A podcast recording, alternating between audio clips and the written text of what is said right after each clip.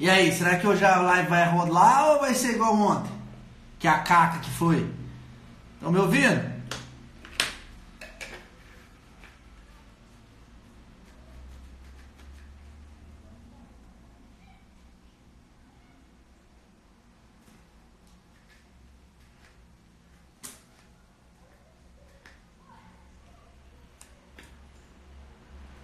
Show de bola. Esperar entrar mais, mais um golinho de gente aí. Bater 10 eu falo. Tá 7 ainda.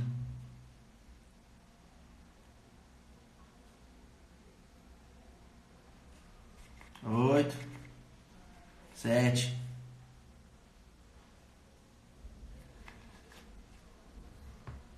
Ficando careca de tudo, gente. Ai. Xiii. Tá fácil não. Mas então vamos lá. Se eu for esperar bater, bater, bater 10, às vezes eu nem falo. Parece que o povo hoje tá meio acanhado, de quarta-feira. O que será que tá acontecendo? Mas então, hoje a live, a live de hoje ela é sobre identidade da marca. Só que não é identidade do logo, não é cartão de visita, não é papel timbrado, uniforme, é realmente identidade da marca, do do, dos sentimentos da marca, o que, que ela representa, o que, que ela, quem que ela é, o que, que ela quer buscar, o que, que ela quer passar, tudo isso, entendeu? E para esse bate-papo top, esse papo reto, chamei meu amigo Gui. Ele é muito bom nessa parte, manda. Ah, bateu 10, ó. É, manda muito bem nessa parte de planejamento, muito foda. E nessa parte de ideologia da marca mesmo, quem que ela é, o que, que ela quer passar. E eu vou colocar ele aqui no bate-papo com vocês. Mas fala um pouco, fala um negocinho, ó. Eu tô ajudando vocês, ajuda eu também. Clica nesse aviãozinho que tem embaixo aí, ó. Compartilha a live com alguém no Instagram de vocês aí, ué. Custa nada, pai. Ué. Vamos lá.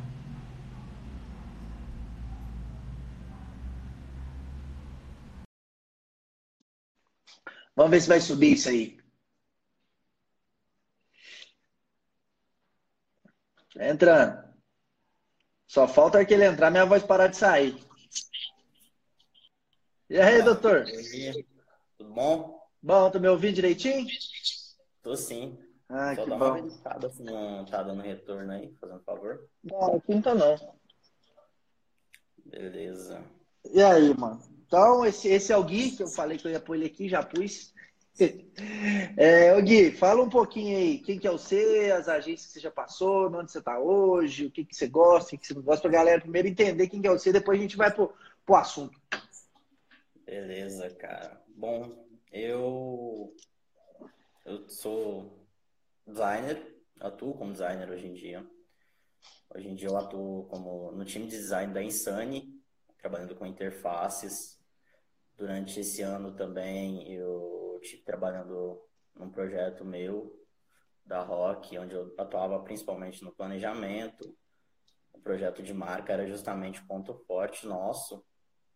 E, cara, eu atuo basicamente, acho que há uns dois anos no mercado já, mas de estudo já tenho acho que uns seis anos.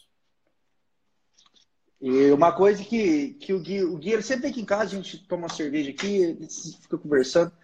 É, ele tem uma linha de estudo fenomenal, tipo, o cara é, é outro patamar, igual o Bruno diz, de inteligência. É, ele, ele, sabe enxergar umas coisas, ele, ele, parece que ele tem dentro da cabeça dele o que, que ele tem que estudar, e aí ele vai pegando um pedacinho de coisa de cada lugar e monta o seu próprio linha de estudo, e isso aí que ele foi me falando um dia, eu achei extremamente interessante. E, na verdade, eu vi esse lado do Gui um dia que o, o Gui ele era sócio do Lineker, que trabalha lá na agência hoje. É, apresentação deles de marca, de uma marca que eles tinham feito o logo. Eu falei assim: caralho, como assim? Os caras criam, tipo, tudo, tudo, tudo. Eles não criam só o logo. Aí eu comecei a falar mais com ele sobre isso, e aí eu também fui buscar mais, mais informação sobre isso. Mas Vamos lá, então, o que interessa, né, Gui? Porque senão não fica enrolando aqui falando demais de coisas que às vezes o povo não quer saber. é... igual a abordagem da live, que é a questão que a gente vai falar sobre, como eu disse, a identidade da marca mesmo, só que da marca, não do logo, que é o sentimento que a marca passa. E então vamos lá, definição, o que é identidade da marca Prossegue? Então, cara, basicamente, hoje em dia, quando se pergunta para o pessoal da área, tem várias percepções do que é uma identidade, do que é uma marca. Muitas pessoas relacionam ao logo, ao nome, ou a um determinado serviço ou produto, ou até mesmo a comunicação nas redes. Mas, cara, para mim a marca ela tem uma complexidade muito além. Então, aquele mesmo dia eu estava até conversando contigo. Uma coisa que eu sempre gosto de fazer é desmembrar e criar meio que a anatomia da marca antes de começar a planejar ela. Então, tem todas as etapas, geralmente eu divido em quatro, que é uma etapa onde eu faço ali a descoberta, eu entendo a essência da marca, da empresa, dos funcionários, eu entendo qual é a mensagem que eles querem passar, e ali eu vou partindo para os valores. Então, é, Boiola.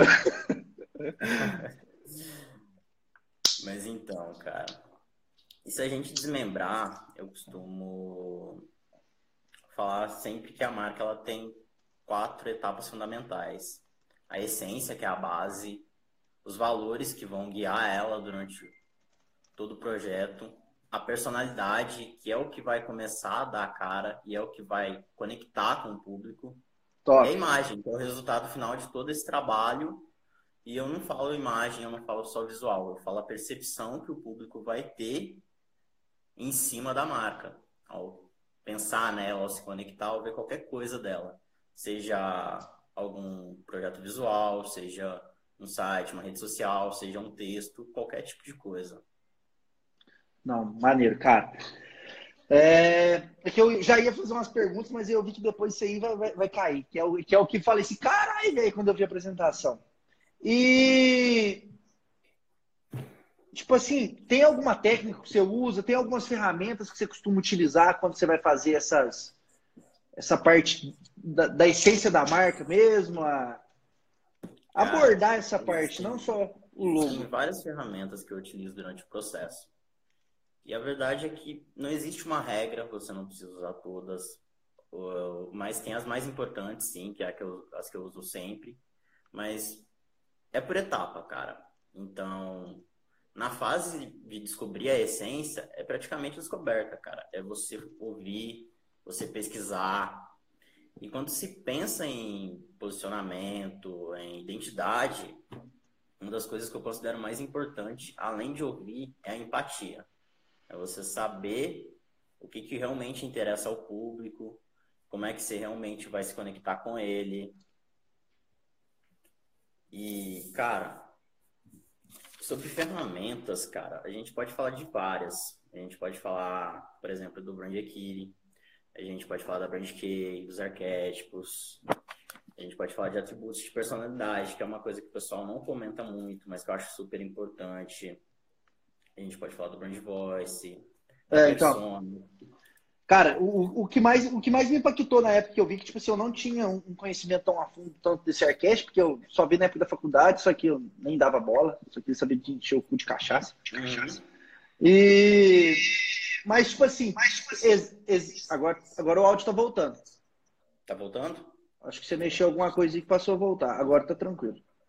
É, não, não sei se, se tem alguma linha que você, tipo, você começa pela pesquisa, depois você vai para o Golden, Golden Circle, depois você vai para o Brand Key. Não tem uma linha, você pode ir fazendo um de cada vez.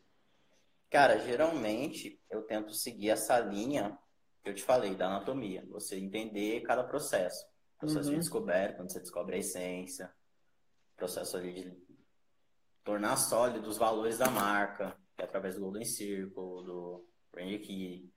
Então, existe essa ordem cronológica de você entender o que, que é o projeto, você entender a essência, você construir a base dela com os valores e você começar a dar personalidade àquilo, personificar aquilo e depois você converter em imagem no final.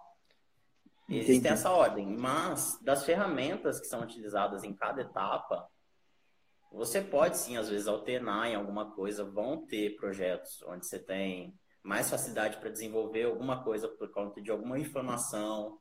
Então, às vezes, você vai para uma reunião com o cliente e ali, numa um briefing, alguma coisa, você já vai descobrir bastante e vai conseguir fazer alguma etapa antes, vai ter aquilo meio definido.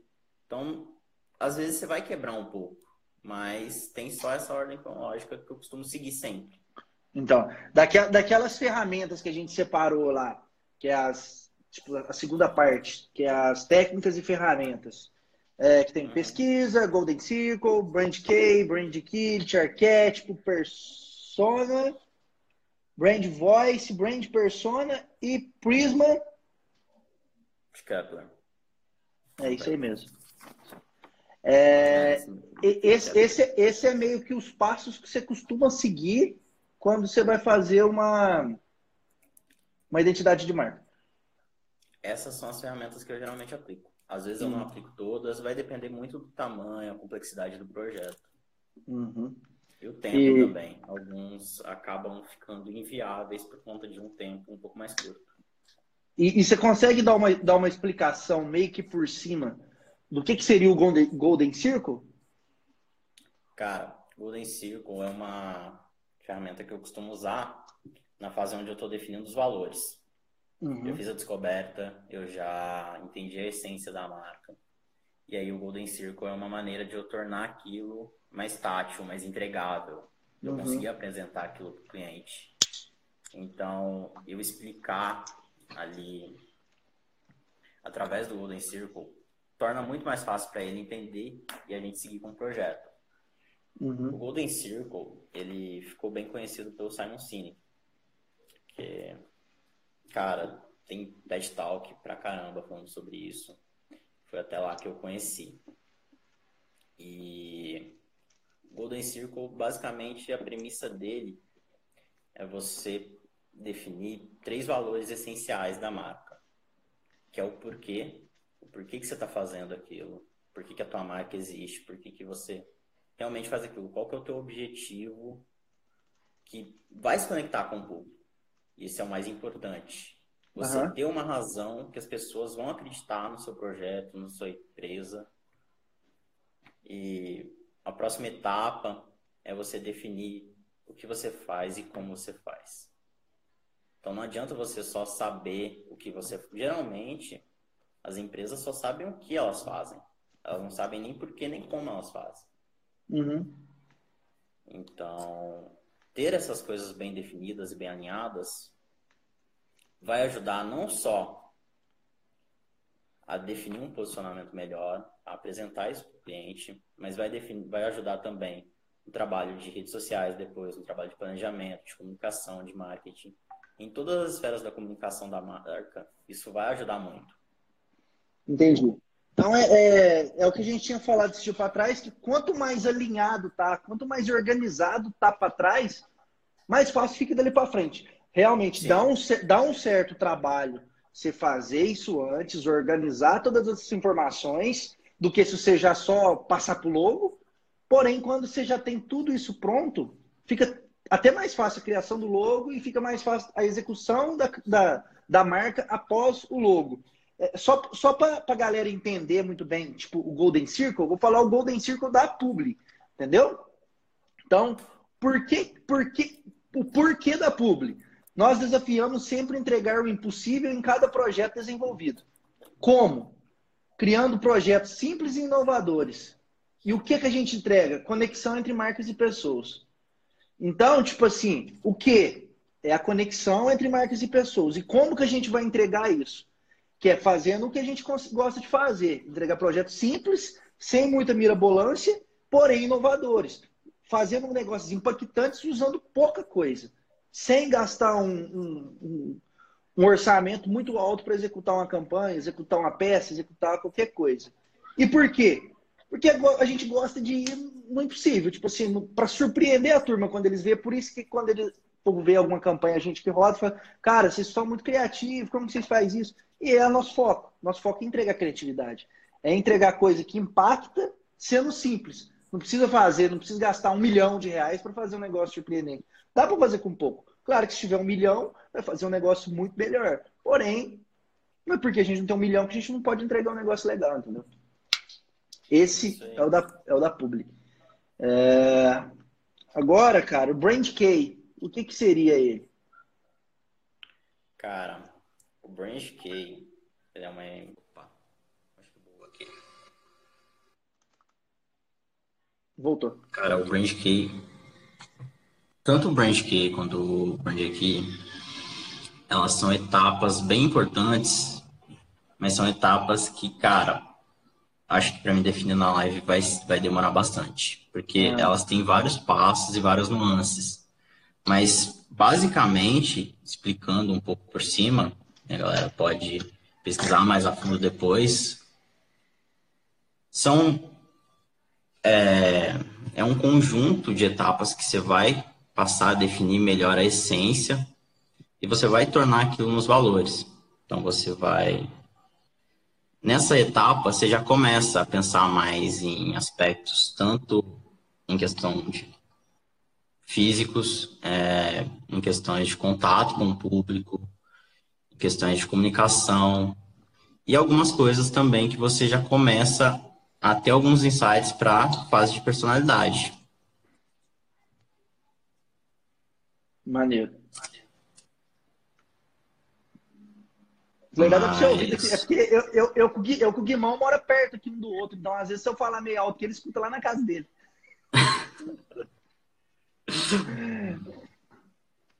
Mas então, então seria ba ba basicamente isso aí, né, mano? Cara, é uma etapa. É uma das etapas que eu te falei. É uma etapa que é super importante. É uma etapa que eu sempre procuro fazer. Só que é uma etapa mais complexa. São as etapas, são algumas das etapas mais complexas. E são as etapas que geralmente, se é um projeto de baixo orçamento, ou de um tempo muito curto que você tem que fazer em um sprint, cara, são as primeiras que você vai. As primeiras que eu costumo meio que começar a segurar elas um pouco, a não desenvolver tanto. Uhum. Apesar de serem importantíssimas, cara. Mas vai depender muito do foco e do cliente. Entendi. E essas são coisas que o bacana disso é que são conceitos que você vai pegar junto com a equipe de marketing, você vai pegar junto com a equipe de atendimento. Então, várias esferas da publicidade, elas são aplicadas nessas técnicas. Entendi. Não, maneiro, cara. E agora outra coisa que eu queria que você falasse, cara, que isso aí foi o que mais curti, questão de arquétipo. Uhum. Cara, Arquétipos são fatores, acredito que da psicanálise, posso estar enganado, ter confundido a palavra, mas eu acredito que de todas as ferramentas, os arquétipos são bem comentados, são bem conhecidos, principalmente para o pessoal que fez publicidade, para o pessoal que é designer. Porém, qual que é uma coisa que eu noto quando se fala em arquétipos, que me incomoda um pouco. A galera define o arquétipo, porém ela para por ali. E o arquétipo, ele é um fator base para você, é um fator base ali onde você vai utilizar para começar a definir a personalidade de marca. Mas eu sempre costumo é, implementar atributos em cima disso. Porque, querendo ou não, quando você está personificando uma marca, são várias nuances. Assim como nenhuma pessoa é igual a outra, nenhuma marca pode ser igual a outra. Então não dá para você simplesmente definir só um arquétipo e você seguir nele no projeto inteiro e você não adicionar mais coisas nele. Quanto mais você adicionar no trabalho, mais ele enriquece e fica mais completo. Então, aquilo que eu te comentei, por exemplo, eu sempre escolho um, um arquétipo, às vezes dois, três, depende muito do projeto. Mas geralmente fica na média de dois. Uhum. E eu costumo, depois que eu escolho eles, eu vou acrescentando atributos de personalidade. Então, eu geralmente eu monto uma lista com atributos positivos, com atributos neutros e com, atributos, com atributos negativos. Negativo geralmente dá mais delicado, porque dependendo do cliente é muito difícil você chegar nele e você falar que você está propondo um atributo negativo para a marca dele. E precisa, né? Então, e é necessário. Muita gente tinha uma ideia que as marcas precisavam ser perfeitas, cara.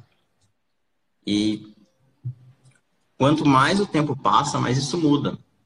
Hoje em dia, se uma marca ela tem muita cara de corporação, ela tem aquela cara de ser perfeita demais, o público não confia. O público sabe que aquilo não é verdade, sabe que aquilo é mentira. Então, isso também te deixa vulnerável em algumas coisas. Se você quer passar a imagem que a sua marca é perfeita, numa gestão de crise, por exemplo, teu trabalho foi para água abaixo. Yeah. Como é que tu vai admitir que está errado sendo que sempre quis passar uma imagem de que tua empresa é perfeita? Entendi. É um exemplo até que eu te dei. Às vezes a gente se conecta com o público justamente num, num ponto negativo. A gente usa ele para se conectar com o público. Até porque Quando você gente... tem um problema é.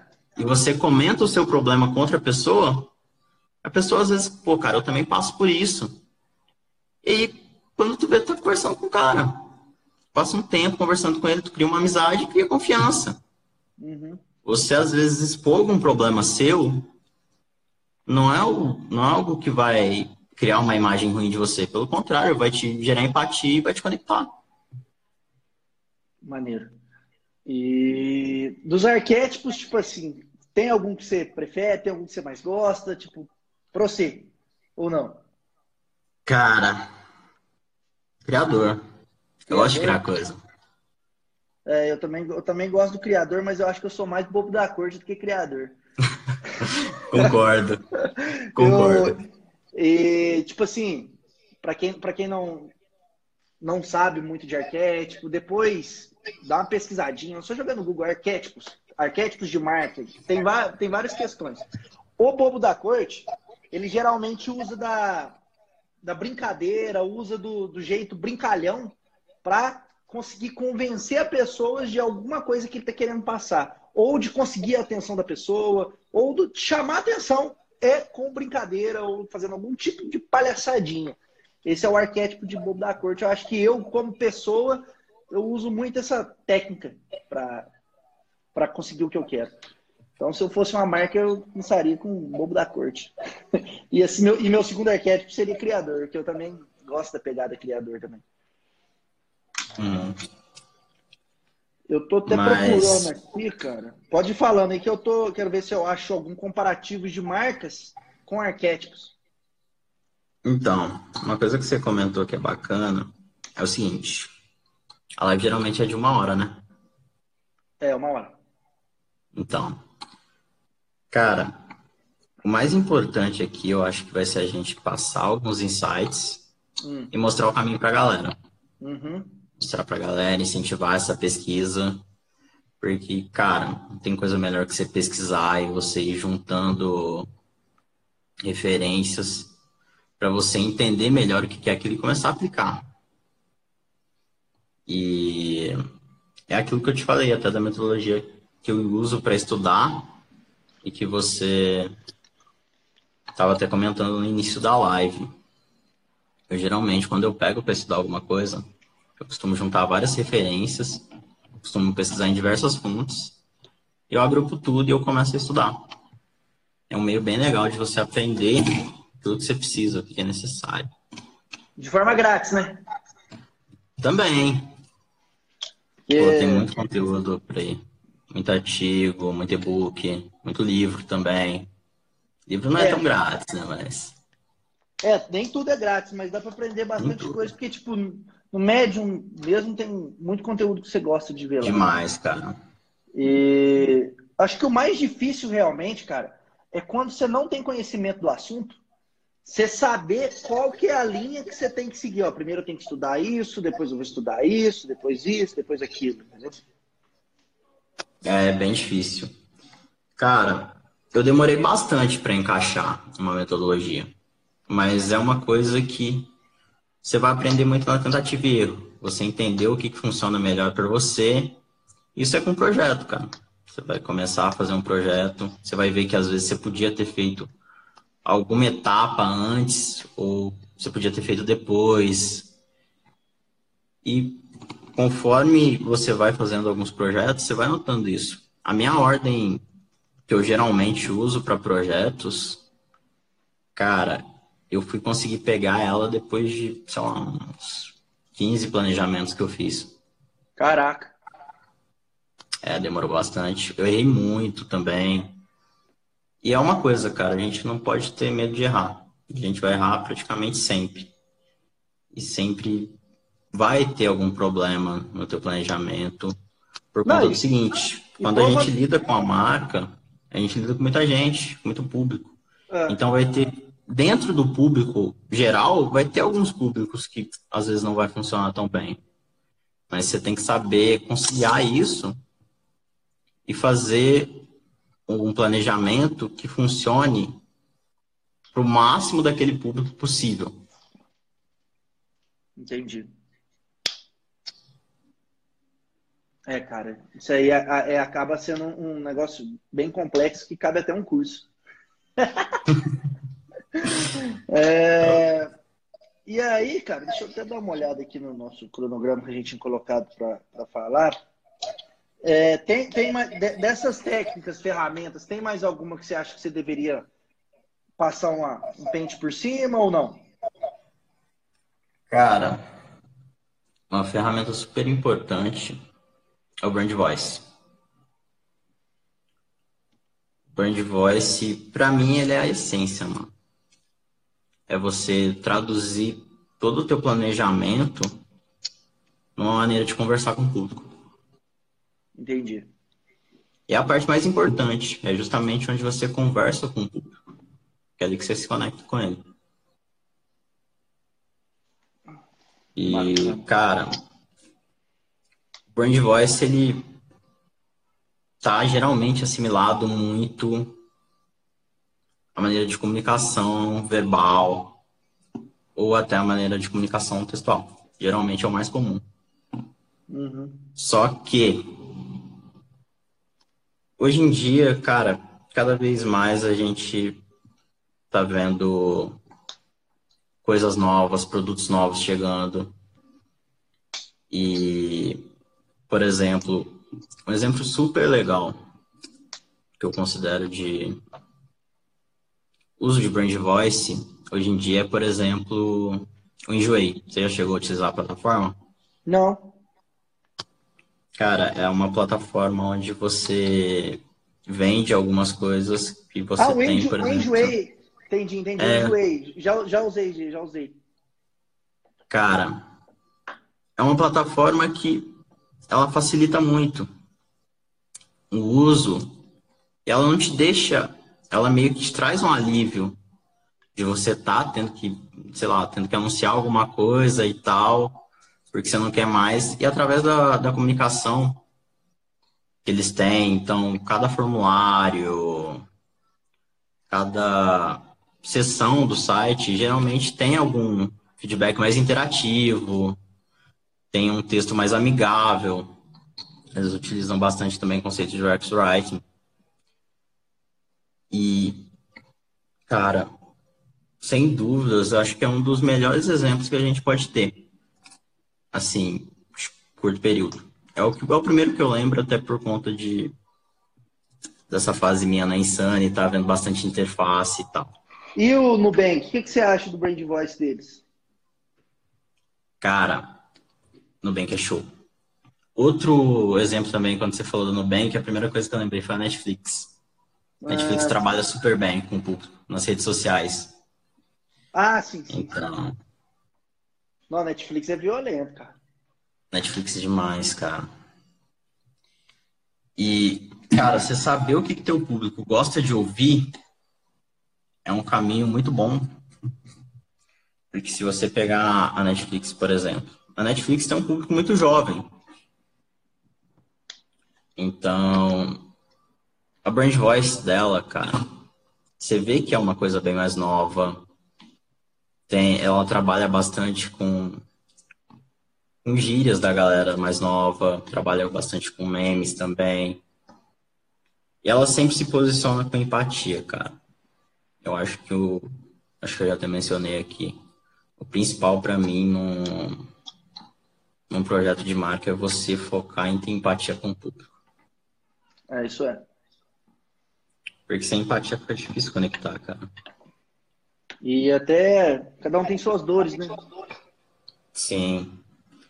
E você saber entender elas e saber acolher o público é, é até satisfatório, cara. Uhum. Porque o público ele cria uma visão de que seu negócio não é só uma empresa que está preocupada, por exemplo, em vender para ele. É, isso é. Isso aí a gente eu aprendo, fiz alguns cursos de vendas. Hoje em dia já não funciona mais você querer vender produto. Você tem que vender empatia, vender amizade. Você tem que ganhar o cara de outra forma. A última coisa que você vai fazer é vender produto. Sim. E, cara, é uma coisa que sempre aconteceu. Eu lembro desde pequeno. Quantas vezes a gente não ia com a mãe da gente em algum determinado local para comprar alguma coisa? Só porque ela tinha criado uma conexão, por exemplo, com, com um local, com um vendedor ou com alguma coisa. Nessas conexões que a gente cria com o público, é justamente aonde o público vai querer consumir só dali. Ele se sente em casa, se sente acolhido, ele se sente entendido pela marca. Uhum. Então não tem para que ele procurar outra empresa dentro do mesmo segmento. É. Tipo, cara. Não, mas eu também, eu também tenho muito isso, cara. Eu quando, tipo, é, eu, eu firmo de cabeleireiro. Gostei do cara, pá, fui lá e cortou. Eu mal tenho cabelo, mas um pouquinho tem, às vezes eu vou lá cortar. Eu só vou num cabeleireiro. Ah, eu vou comprar, igual a gente mora. Alvorada é lá do outro lado, mano. O Pinheiros é aqui do lado de casa. Eu vou lá na Alvorada comprar as coisas. Então, tipo assim, eu, eu vou muito por, por realmente essa empatia. Tipo assim, eu gosto muito de lugar que tem atendimento bem feito. Então, se eu vou num lugar e eles me atendem bem, cara, tchau. Até o dia que ele fizer cagada, eu procuro. É. Aí vem aquela fase da gestão de crise, né, cara? Você saber entender que você fez alguma coisa que deu merda. Cara, e se... uma marca que para mim fez essa gestão de crise muito bem feito foi a Hyundai. Lançou os carros lá atrás, não deu muito certo, acabou dando um pouco de problema nos carros. Depois lançou o HB20 com cinco anos de, de garantia. Ali eles ganharam, porque muita gente talvez não iria comprar os carros por conta dos defeitos que deu lá atrás. Como eles deu cinco anos de garantia, ficou muito mais tranquilo da pessoa que queria comprar. Cara, é aquilo, cara. Além dela ter reconhecido um problema interno dela, ela tornou aquilo público. O público inteiro sabia que ela estava tendo problema, então não tinha para que ela esconder. Ela é. simplesmente aumentou a garantia e falou: olha, eu estava com defeito nisso e agora eu estou te dando essa garantia que não tem mais esse defeito. Errar é uma coisa comum, só que a gente consertou esse erro e a gente agora está pedindo teu voto de confiança. É muito mais fácil você recuperar a confiança da pessoa quando você chega e fala que você errou com ela mas que agora você percebeu esse erro e que você quer consertar ele, do que você fingir que não, não aconteceu nada, por exemplo. A pessoa não vai simplesmente esquecer. O público não esquece. É muito mais. É, até na vida, né? Muito mais fácil você errou com alguém, você chegar, falar que errou, pedir desculpa e melhorar, do que virar as costas e achar que tá tudo perfeito a, a, parte da identidade da marca é muito transformar a marca no ser humano. Exatamente, cara. É, é justamente o que eu falo. Sempre, eu sempre tento personificar ao máximo. Tornar aquilo uma pessoa. E, cara, para mim a principal diferença entre uma marca e uma pessoa é que uma marca ela é focada em uma quantidade muito maior de pessoas. Ela atinge uma quantidade muito maior de pessoas, ela pode causar um impacto muito maior. Uhum. Isso é, sem, sem dúvida é isso. E que um é CPF e outro é CNPJ. Também. acho, acho que é só isso. Cara, e para a próxima. Apesar que o Rafa Brito, por exemplo, é uma marca hoje em dia. Depende. O Rafa Brito aqui no Instagram é uma marca. É uma marca pessoal. Agora, o Rafa Brito fora do Instagram, não. Então, não, tipo assim... Rafa Brito aqui do condomínio é um bobão. então, então, tipo assim, eu, eu, eu sei diferenciar é, meio que eu, eu marca de eu, eu CNPJ de eu CPF, entendeu? Porque... É uma coisa super importante, cara. É uma coisa que te ajuda também numa fase de você entender o teu público. É. Você Não, é entender é... que Muitas das vezes, a minha opinião pessoal acaba que não é a mesma opinião que eu tenho aqui no Instagram. Porque às vezes tem muitas coisas que eu não, eu não posso sair falando tudo que eu quero. Porque ué, eu tenho que ter um pouquinho extenso até onde eu posso ir, até onde eu não posso. Então tem que ter essa diferença, não adianta, cara. Ou você vai ter público, ou você vai ser um, um bobão, falar o que acha. Porque, é, querendo é, ou não, tem, muita, tem muitas cabeças diferentes. E se você for reto numa linha, você vai acabar perdendo muitas pessoas que às vezes você perdeu só por opinião besta. Ou opinião besta mal falada, que às vezes depois você acaba até mudando de opinião e você não recupera mais aquelas pessoas que perdeu. Sim. Tipo um é exemplo. Neymar. Neymar tem lá os fãs dele. Ele pega, vai e dá uma opinião que ele tem na cabeça dele. Ele vai perder muitas pessoas. Pessoas que talvez depois poderia ser até os melhores fãs dele no futuro. Só que ele vai deixar de, de ter aquelas pessoas porque alguém que falou que não deveria ter falado. Então tem que ter um pouquinho de, de senso aí para dividir. Sim. E é justamente uma coisa que eu estava comentando. A marca ela tem um alcance muito maior ela lida com um público muito mais amplo. Quando você é uma marca, você dentro do teu círculo de amizades como pessoa, geralmente você tem um, um, grupo de pessoas onde geralmente todo mundo tem um certo padrão ali que é o que você se conecta geralmente. Sim. Quando você é uma marca, você tem um público muito mais amplo. Você precisa estar preparado para receber esse público e, se conectar com ele. Você mostrar para ele que você entende ele. É, então, isso é. E, o Guimão, Sobre essa parte aqui que fala objetivo, apresentar, incentivar e alertar. Os questionamentos. O que, que você teria a falar sobre isso? Cara, um questionamento que eu tenho, até quero saber a sua opinião também. Principalmente designers, cara. Antes, até alguns anos atrás, a gente tinha uma visão bem comum de que no logo a gente precisava transmitir várias coisas. A gente precisava transmitir que era forte, que era inteligente. A gente tinha vários adjetivos que a gente listava durante um processo para fazer um logo. Não estou questionando se é certo ou errado, é uma coisa que eu faço até hoje, e que eu já fiz muito também. Só que um questionamento que eu venho tendo muito recente, influenciado por muitos redesigns que estão acontecendo, é: está acontecendo muito redesign de, de marcas, marcas bem conhecidas, onde elas basicamente estão virando umas sans serif bold preta. Você tem várias marcas que tinham um logo que transmitia uma personalidade muito grande, E hoje em dia elas simplificaram isso. Tá indo pro minimalismo, né? E, cara, a verdade é, elas não perderam personalidade por conta disso. E eu acho que foi justamente isso que foi me fazendo querer buscar mais e entender mais sobre posicionamento, sobre personalidade. Por que, que elas não estavam perdendo a essência delas?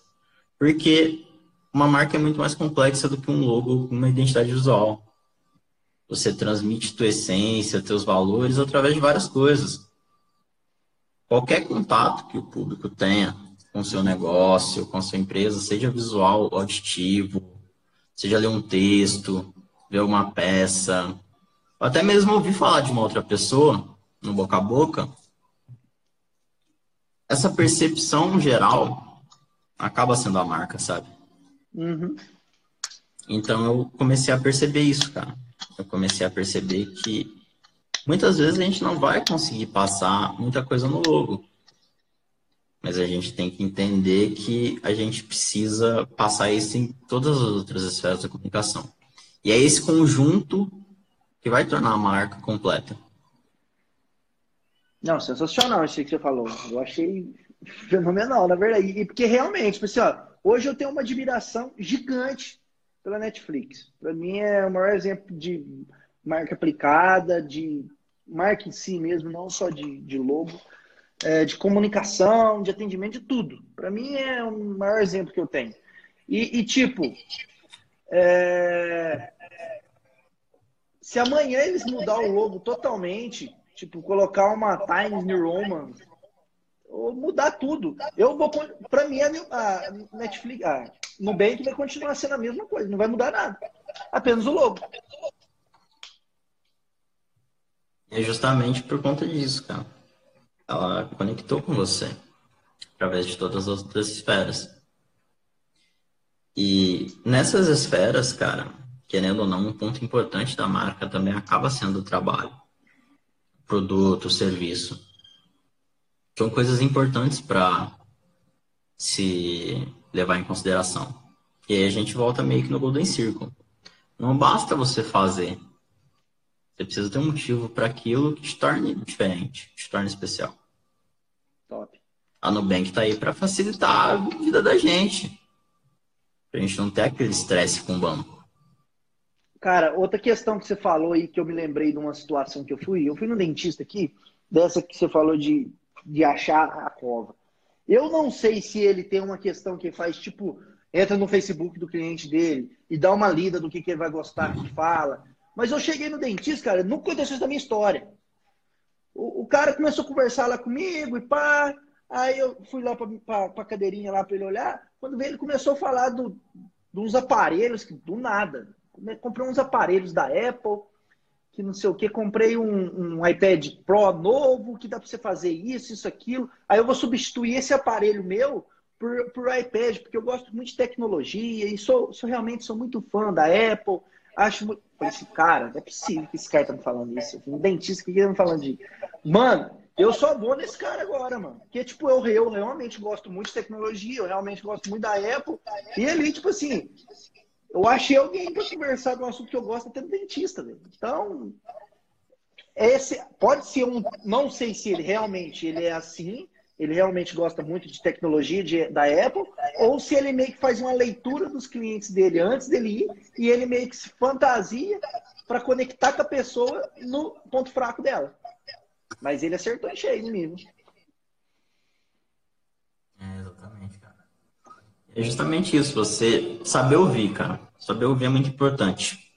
Você saber ouvir o que teu público precisa, o que teu público curte, é uma maneira super, super fácil de você se conectar com ele. E ouvir não se trata só de realmente escutar, de perguntar. Olhando também, notando.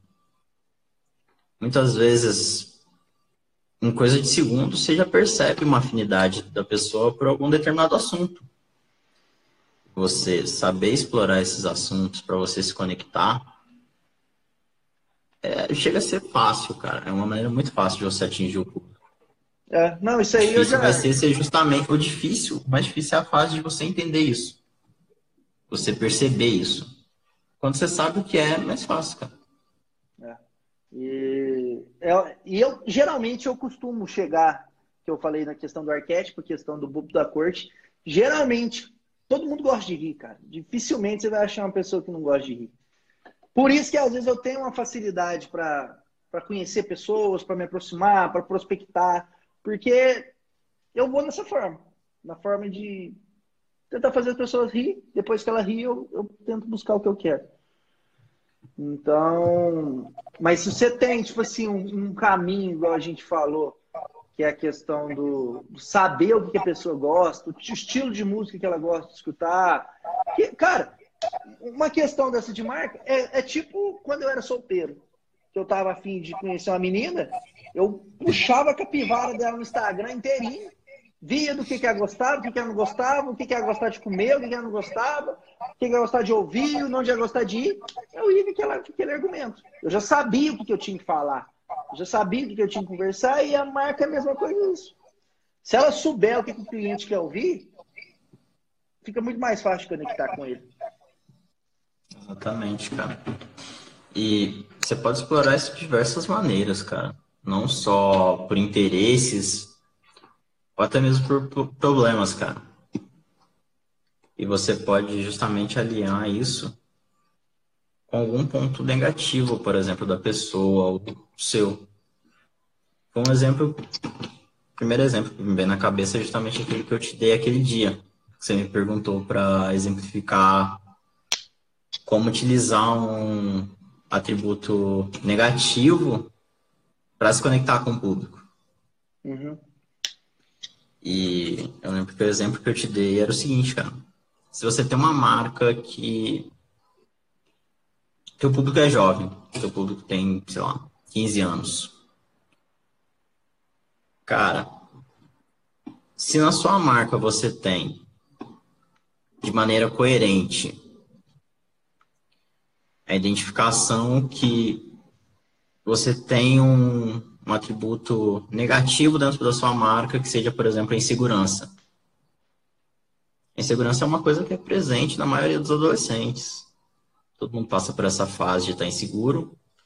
E, cara, se tua marca tem um público de 15 anos, por exemplo, tem um produto focado nesse público, um produto, um serviço, e ela quer se conectar com ele, cara, se você chegar aí falar justamente abertamente sobre isso para o teu público. Olha, é normal ter, se sentir seguro. Eu também me sinto, eu também me senti. Se comunicando como marca mesmo. Isso vai chamar atenção. Isso vai é. meio que sair da casinha e vai fazer o cara ler o que, que você tem a dizer para ele. Isso é, cara. E ali muitas vezes você ganha o cara, cara. Porque você pode apresentar aí a tua solução ou tu pode simplesmente apresentar tua empatia e mostrar que tá ali para ele. E ali na cara, frente, na hora que ele precisar, a primeira coisa que ele pensa é na tua marca. Isso é. Porque realmente, cara, ir na dor da pessoa, ir na, na fraqueza, acho que talvez convence até mais do que você ir no que você tem para oferecer. Porque para oferecer tem várias gente querendo oferecer. Agora, para te escutar os problemas ou te entender o que você passa, às vezes tem bem menos pessoas nessas, nessas horas. E marcas também, né? E é justamente uma coisa, cara. Eu, eu acredito que é muito mais fácil você se conectar com uma pessoa, ou até mesmo convencer ela de alguma coisa, focando numa dor dela, do que no benefício. É. Não, isso aí eu, eu já cheguei a falar, não sei se foi, se foi ontem, não sei onde que eu falei, mas é uma questão de. Eu aprendi isso no Protagon quando eu fiz do Ender, que você ir na dor da pessoa, você convence muito mais do que no benefício. Sim.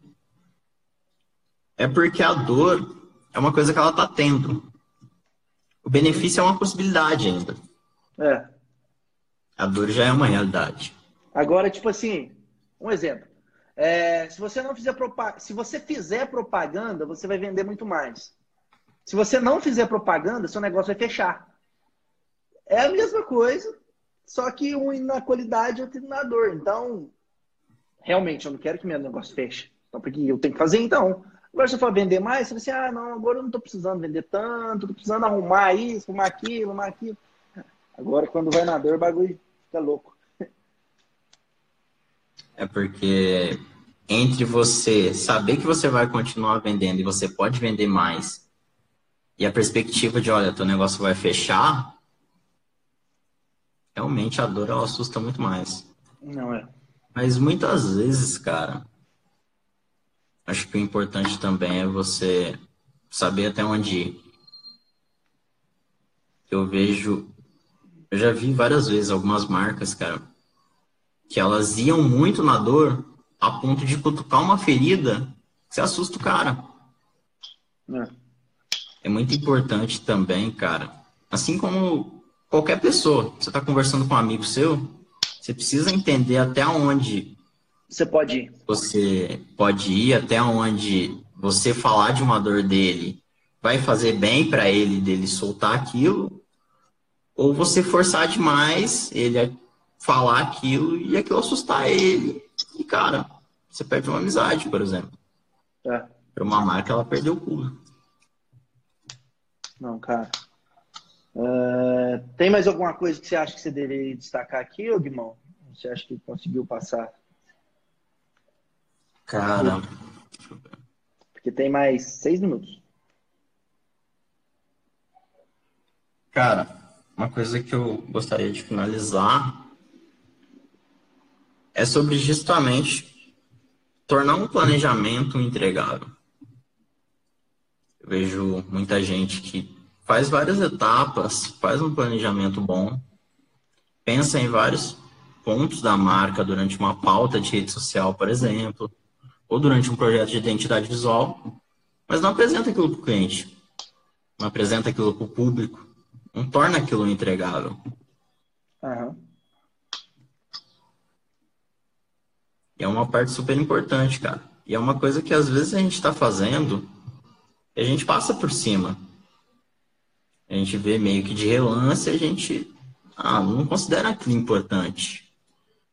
Só que, às vezes, justamente o que você precisa para ter um diferencial no projeto é você chegar a mais. Você mostrar essa pesquisa que você fez, esse entendimento, esse planejamento, esse cuidado que você teve com o projeto. Entendi. É, vai, vai, trazer mais valor, vai trazer mais valor em dinheiro também, porque o cara não vai ver mais só aquela qualquer coisa. Ele tá vendo por que, que você tá cobrando a mais. Uhum. Exatamente, cara. É, eu acho que, tipo assim, é juntar tudo isso que a gente falou, como você falou, colocar no papel, transformar no integra, integrável. Ah, sei mesmo. Entregável. Entregável. Entregável, entregável, entregável, entregável, entregável, entregável. E, e para cima, cara. Eu, eu creio que com, com as coisas que a gente falou aqui, deu para captar bem. Um dos insights que você deu para mim que foi o mais sensacional é a, a questão que eu imaginei o Nubank. Que mesmo ele trocando o logo, ele para mim vai continuar sendo a Nubank do mesmo jeito. Se um dia falar assim, ó, Nubank não tem mais logo. Para mim vai continuar sendo a mesma coisa. Não desvalorizando o logo, porque realmente o logo é muito importante. Mas Sim. se tiver essas etapas muito bem trabalhadas, acaba que o logo ele acaba perdendo um pouco o sentido que a gente acaba dando tanto sentido só para ele, entendeu? Não é que eu acredito que não é que ele perca um pouco o sentido, que ele se torne menos importante. Ele tem sua importância. É. A questão é que basicamente o pessoal define marca como nome e logo geralmente. É. E a questão é que o logo ele é um ponto de contato. E existem vários outros que a gente precisa dar a mesma, a mesma importância e planejar eles com o mesmo carinho. É isso é, cara. Ó, tem três minutos aqui, cara. Primeiro eu queria te agradecer ter tirado um tempinho. Hoje mal dormiu, hoje o dia foi louco. É, não, foi, não, foi, um dia fácil para nós, mas como a gente tinha combinado, a, a live está entregue, graças a Deus, o Gardner pode descansar. E muito obrigado. Aprendi muito com você já, aprendi muito na live hoje. Sei que ainda vou aprender bastante ainda, se Deus quiser. Tamo aí, cara. Mas então, beleza, irmão. Muito obrigado. Até a próxima. Valeu. Valeu.